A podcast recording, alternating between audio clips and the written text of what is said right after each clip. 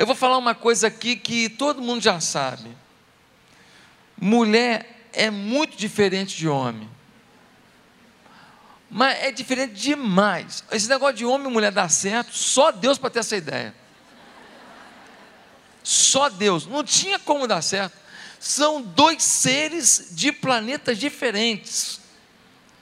E você quer um exemplo? Por exemplo, um homem chega num ambiente, está nem aí para os outros homens. Ele já chega olhando quem está lá. Pô, as mulheres bonitas, então.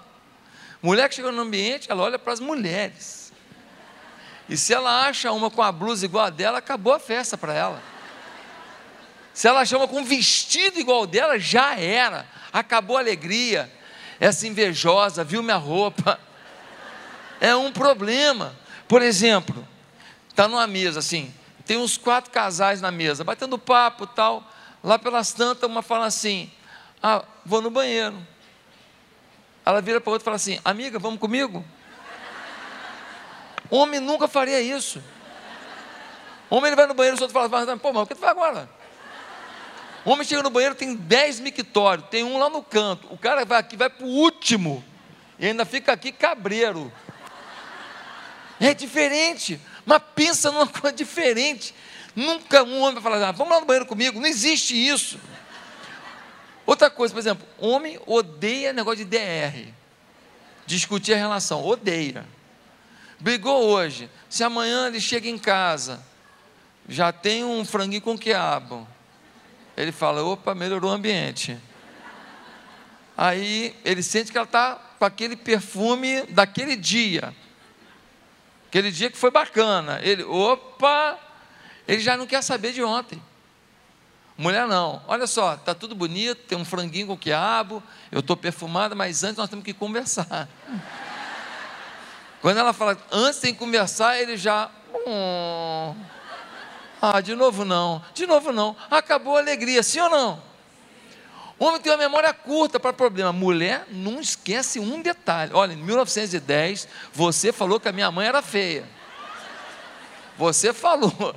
Meu Deus do céu, é diferente, é diferente. Não é que homem é superior e mulher é inferior, não é que mulher é superior homem é inferior, é diferente. Simplesmente isso. Dois mundos, dois contextos. Agora tem um problema nisso tudo. Qual é o problema?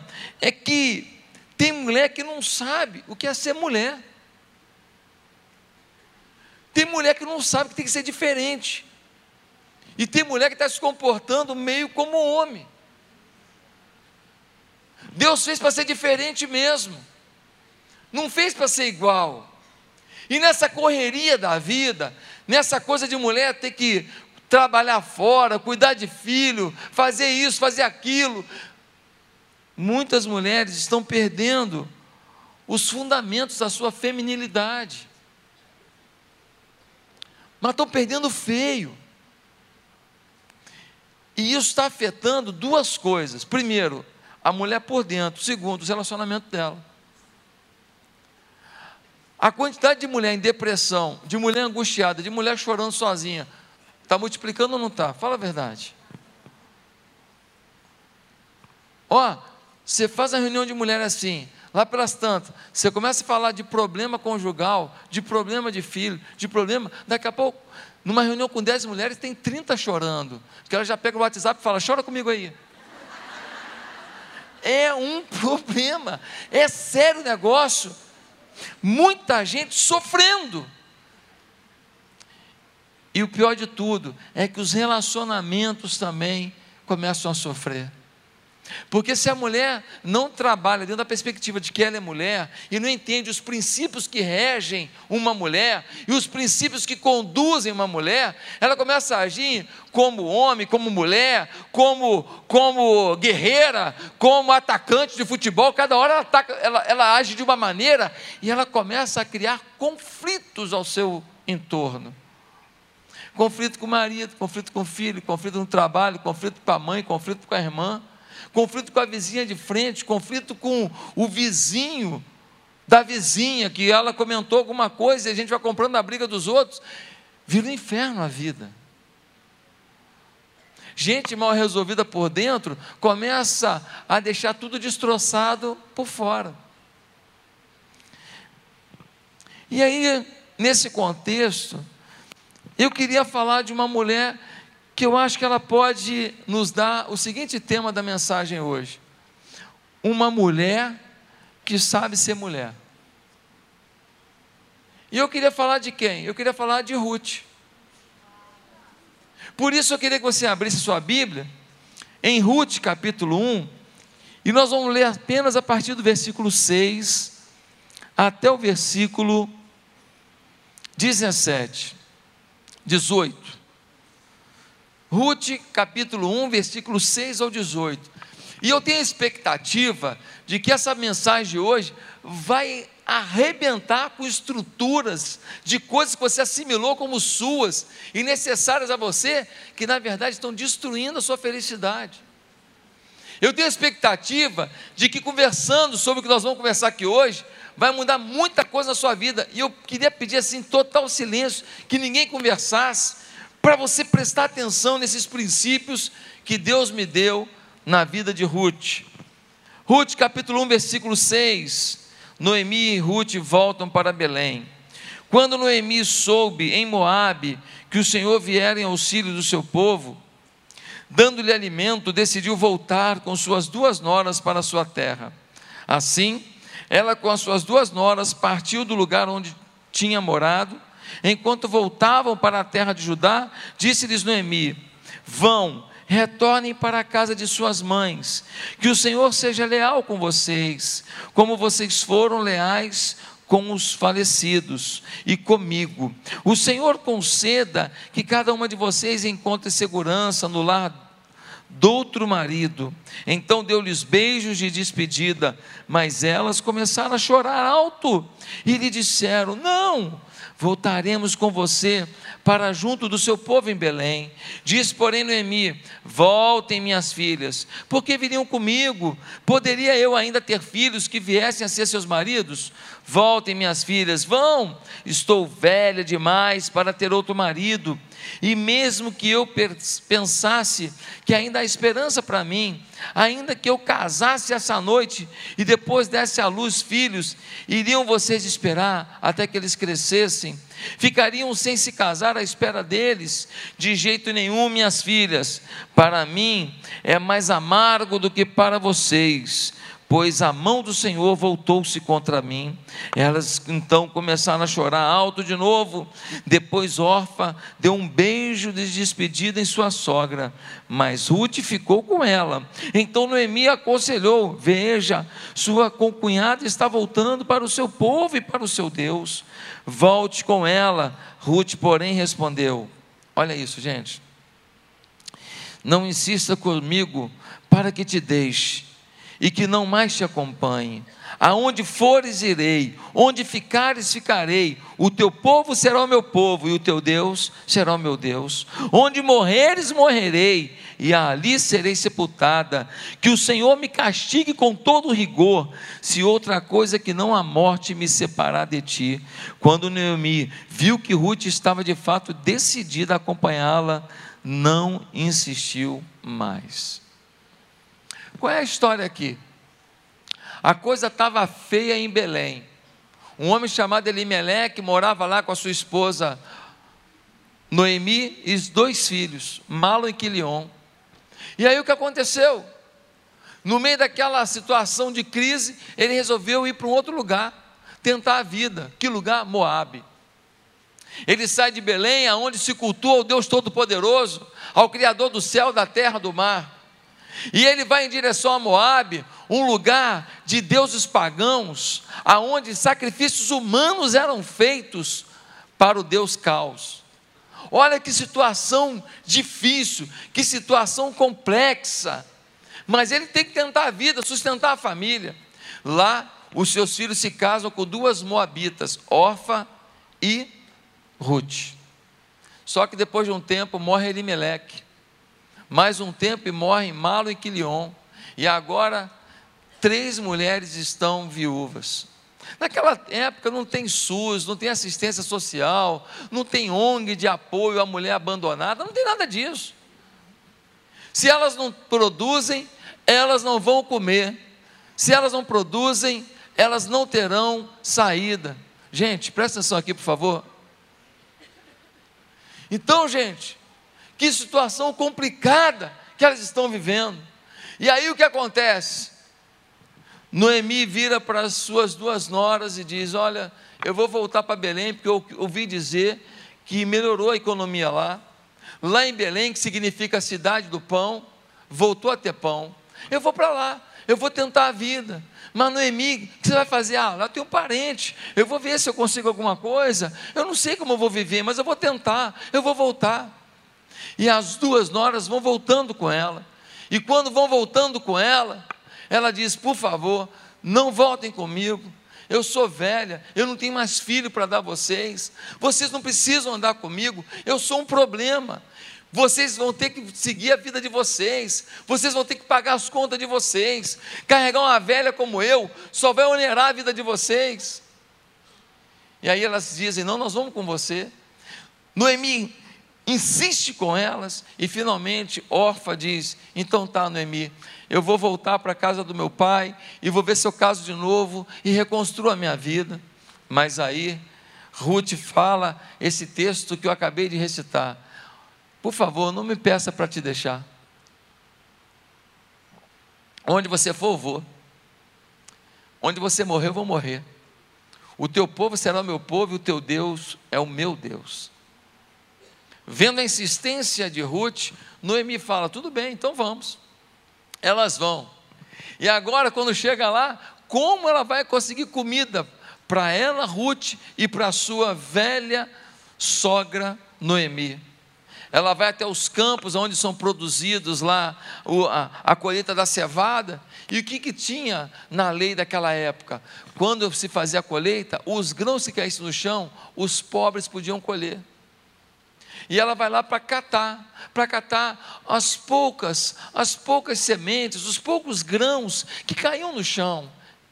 E ela vai até lá e encontra um homem chamado Boaz. Esse homem Boaz é parente de Noemi, é parente do marido dela, Elimeleque.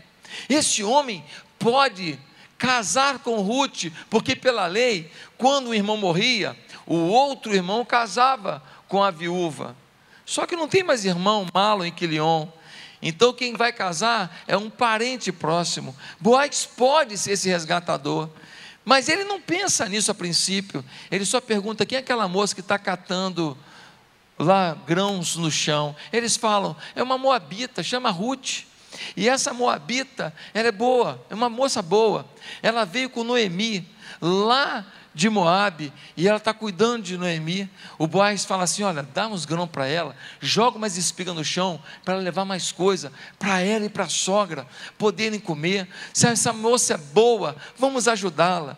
Ela chega em casa com um monte de grãos de cevada e fala: A gente pode fazer um pão, a gente pode ter comida hoje. Olha isso aqui, Noemi. Noemi fala: Mas aonde você catou isso tudo? Ela falou: Eu catei na terra de um homem chamado Boaz. É um homem muito próspero, é um homem muito rico e é um homem muito generoso. Aí a Noemi diz: Olha, eu conheço esse homem, ele é nosso parente. E Noemi dá uma sugestão para Ruth: Ruth, Hoje você vai encontrar com esse homem à noite. Você vai perfumada, adornada, você vai com um vestido novo, o melhor que você puder, você vai cheirosa, você vai destampar os pés dele quando ele estiver dormindo e vai se deitar aos pés dele. E quando ele acordar, ele vai entender que você está anunciando para ele que ele pode ser o seu resgatador. Assim acontece. O Boaz acorda, está aquela moça perfumada no pé dele. Ele olha e fala: Meu Deus, o que está fazendo aí? Ela fala: Você pode ser o meu resgatador. Olha, a mulher pediu o homem em casamento, coisa linda, né? Maravilhoso, né? Olha aí. E aí, ele fala: Tem um homem que pode ser seu resgatador na minha frente. Se ele não te resgatar, eu vou te resgatar, porque eu sei que você é uma mulher virtuosa, eu sei que você tem um coração maravilhoso. E então ele procura o parente dele e fala: Olha, a Noemi voltou, você vai comprar as terras dela? Ele fala: ah, Eu vou ficar com as terras dela então. É, só tem um detalhe: vai ter que casar também com a nora dela que veio com ela. Você tem que resgatar a terra e também a mulher. Ele fala: Não, a mulher não tem interesse, não. Já estou com uma aí, já tem uma sogra, não quero duas, não. E aí, o Boaz fala: então todo mundo está testemunha, você não vai resgatar, eu vou resgatar. Ele fala, pode resgatar. Boaz se casa com Ruth. E agora a Ruth, que era uma pobre coitada, uma mulher paupérrima, sem condição nenhuma, ela casa com o homem mais próspero da região, um homem generoso, um homem bom, e ela tem um filho. E o nome desse filho é Obed, que vem a ser o pai de um homem chamado Jessé, que veio a ser o pai de um homem chamado Davi, o maior rei da história de Israel, que vem a ser aquele que está nas profecias, que da linhagem dele veria, veria o Messias Jesus Cristo, o nosso Salvador. Ruth sai de Moabe, uma terra pagã, uma terra perdida, para entrar na genealogia do Salvador. Diante disso, eu posso dizer que Ruth é um exemplo de vida, sim ou não? E aí tem quatro marcas, quatro princípios que eu vejo na vida dela que eu acho que muita mulher está esquecendo. Que princípios são esses, pastor? Uma mulher que sabe ser mulher, primeiro, é lembrada pela sua generosidade. Mulher combina com generosidade. Mulher tem esse negócio de ser mãe. Mulher tem essa coisa de dar leite a um filho. Mulher tem essa coisa de gerar dentro de si uma vida. Mulher traz em si o DNA da generosidade. Uma mulher que não entende isso, ela perde o foco. Agora dá uma olhada: Ruth é uma mulher pobre, ela perde o marido, ela está ferida, ela está sofrida. É uma hora que ela tem todo o direito de falar: vou cuidar da minha vida. Eu vou voltar para os meus e vou ver se eu recomeço a minha vida. Se eu encontro aquele colega da escola, se eu encontro aquele colega, é, aquele que era vizinho, e de repente eu caso com outro homem para tentar ter uma vida, para tentar ter uma construção nova. Mas não, ela decide acompanhar um problema. Ela decide cuidar de uma mulher velha, pobre, que para ela é um peso. E a mulher insiste, por favor, Ruth, segue a sua vida. Ela tem todos os motivos para dizer: olha, eu não ia abandonar, não, mas já que ela insistiu, já que ela pediu, então eu só obedeci. Não, ela diz: por favor, não fale mais sobre isso. Onde você for, eu vou, eu não vou te abandonar, e Deus me castigue, se aonde você morrer, eu não estiver ali junto de você. Não é a mãe dela, não. Não é o pai dela, não. É a mãe que ela adotou. É a pessoa que ela desejou abençoar. É ou não é bonito, gente? Generosidade.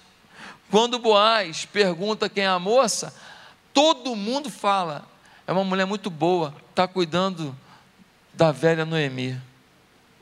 Quando ela vai falar com Boaz, Boaz fala: Eu sei que você é mulher virtuosa, a tua generosidade chega antes de você,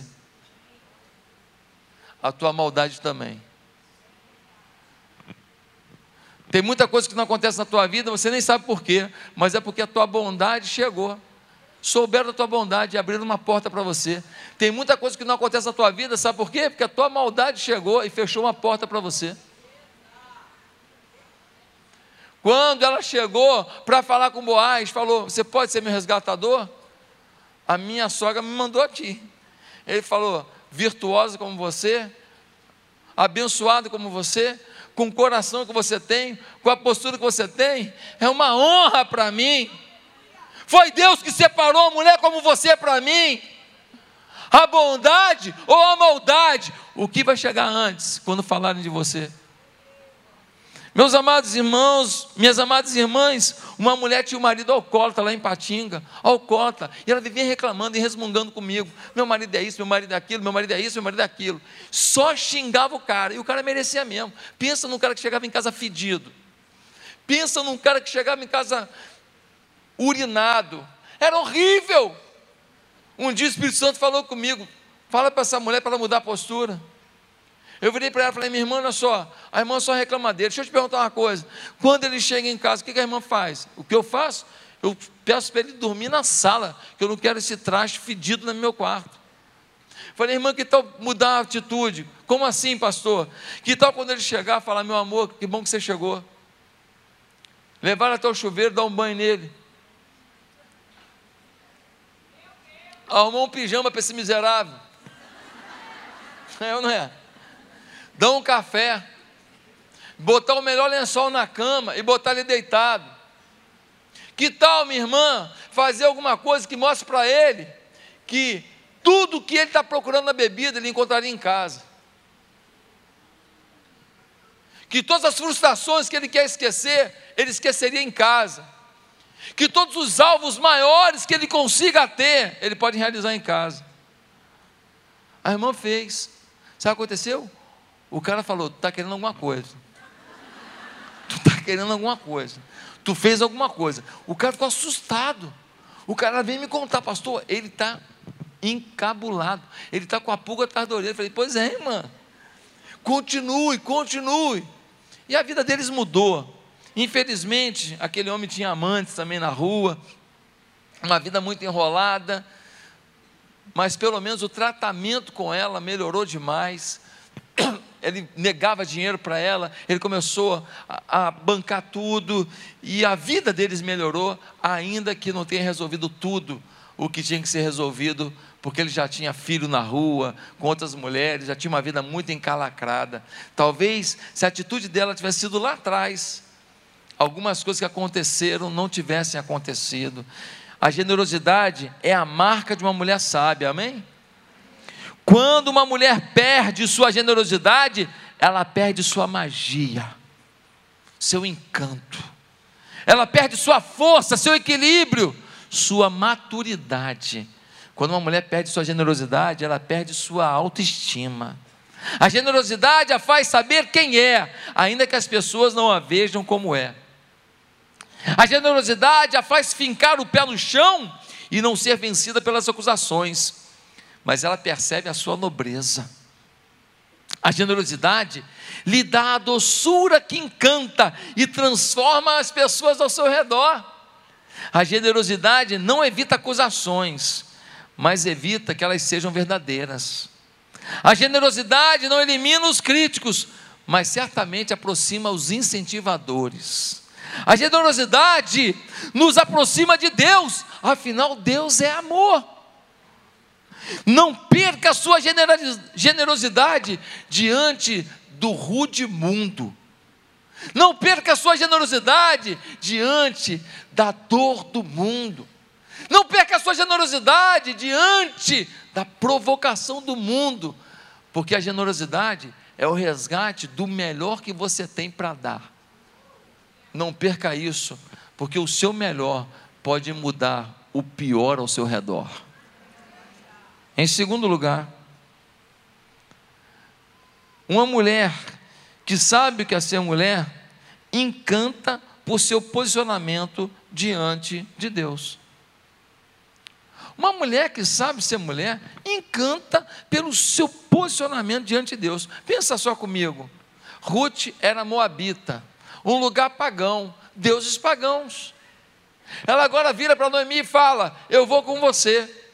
O seu Deus é o meu Deus. Noemi, eu vi em você um Deus que eu não conhecia. Eu ouvi de muitos deuses aqui em Moab, mas o Deus que eu vi na tua vida é um Deus que eu quero para a minha vida. Eu não abro mais mão disso, Noemi. É isso que eu quero para mim. Ela seria considerada pelos moabitas como que uma traidora.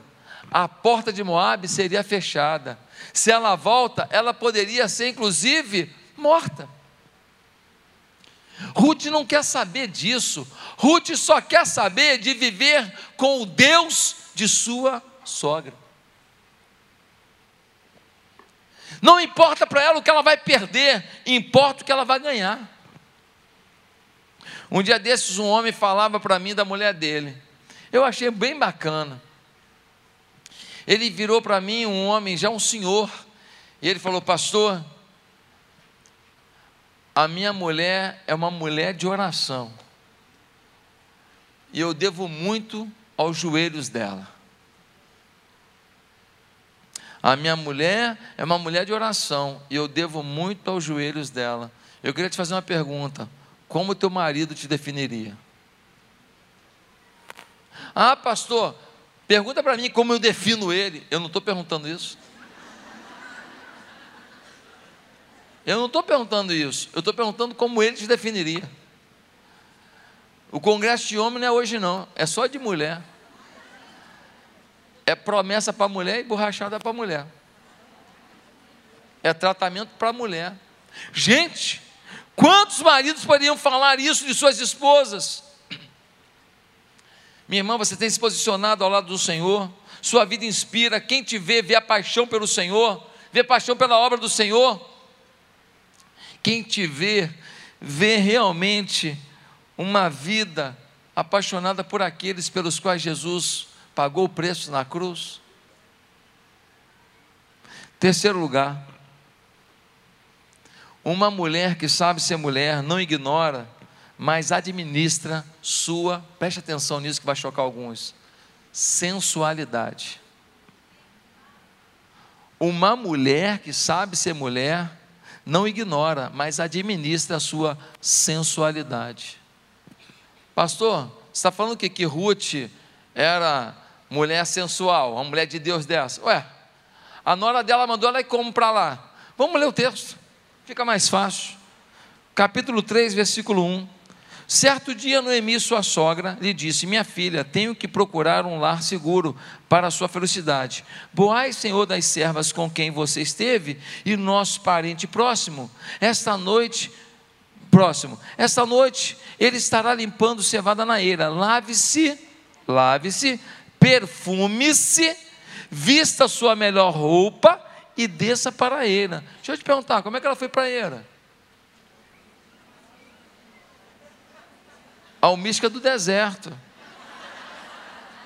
Sim ou não? Está no texto. Filha, vai fazer um pedido, não vai esgadaiada não, que não vai dar certo. Vai fazer um pedido de resgate. Não vai, não vai fedida não, que não vai ter, não vai ter jogo, não vai ter, não vai ter condição. Vai perfumada, vai com a tua melhor roupa, penteia o cabelo, passa naquele salão, faz luzes, miserável. Tem um negócio que eu tenho raiva, é raiz branca de cabelo de mulher.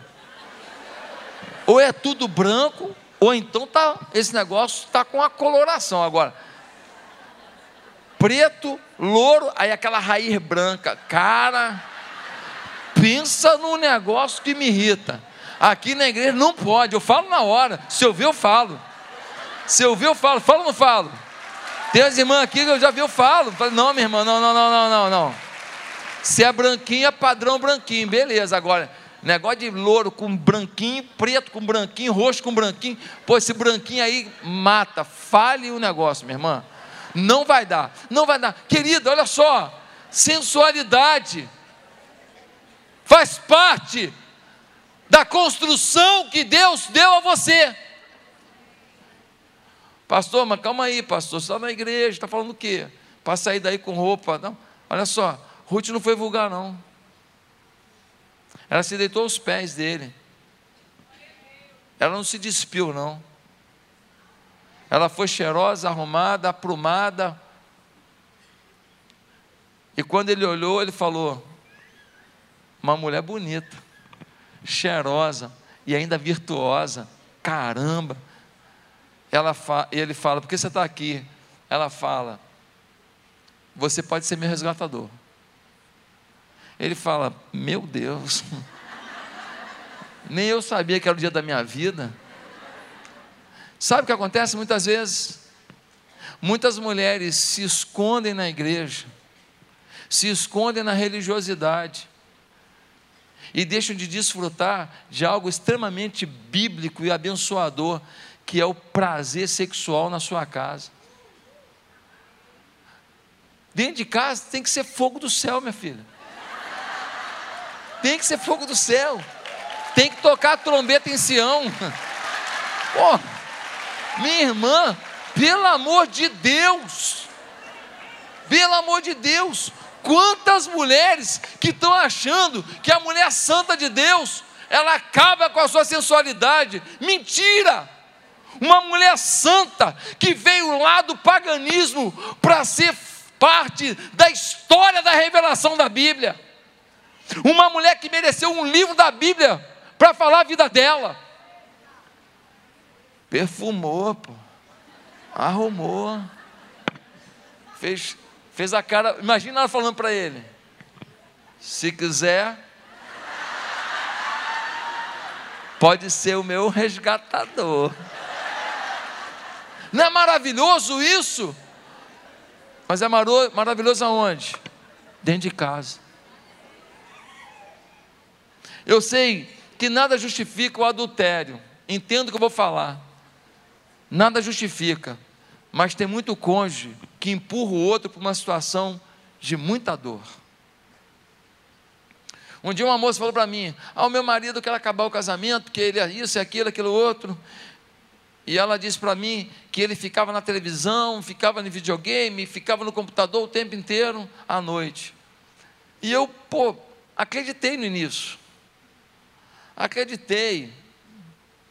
E aí eu fui conversar com ele e fui bater nele. E depois eu fui entender que, na verdade, ele fazia isso como fuga. Porque ele cansou de ir para a cama e um dia era dor de cabeça, outro dia dor nas pernas, outro dia era reumatismo do intestino. Outro dia estou preocupado com a variz da minha avó. Tem muita gente sendo rejeitada.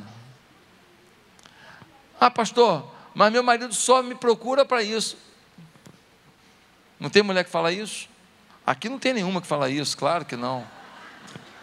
Pois é, porque quando não tem sensualidade dentro de casa, às vezes, a gente nunca vive um jogo legal.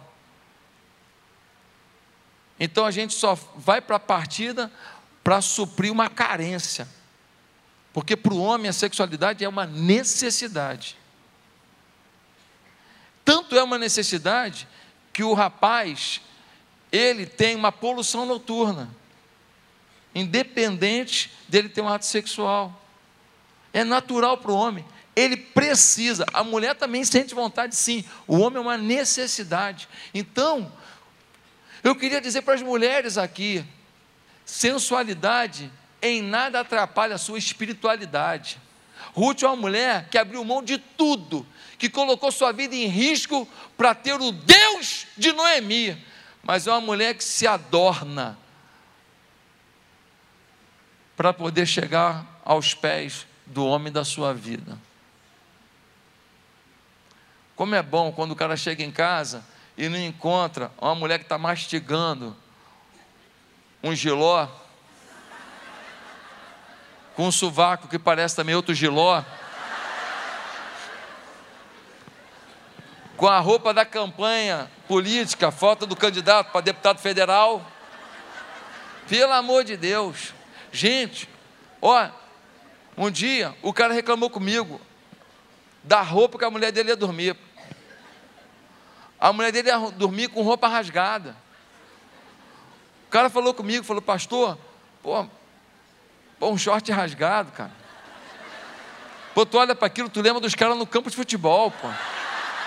Pô, dá uma tristeza, dá uma baixa astral. Quem está me entendendo?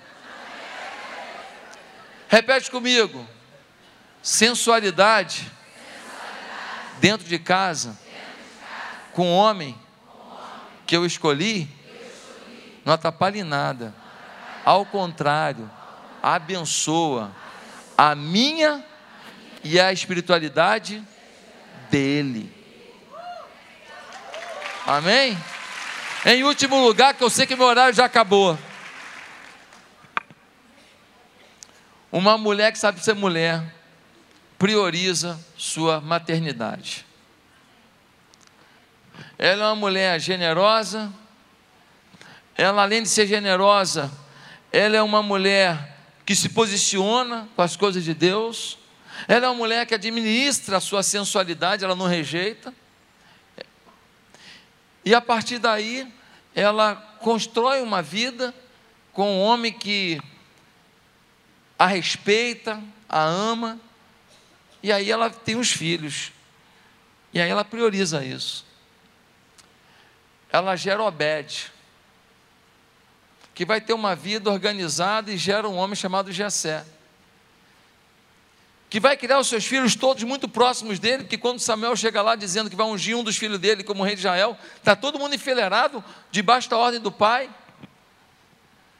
E um dos filhos dele se torna o maior rei da história, o rei de Israel. O que, que eu queria dizer?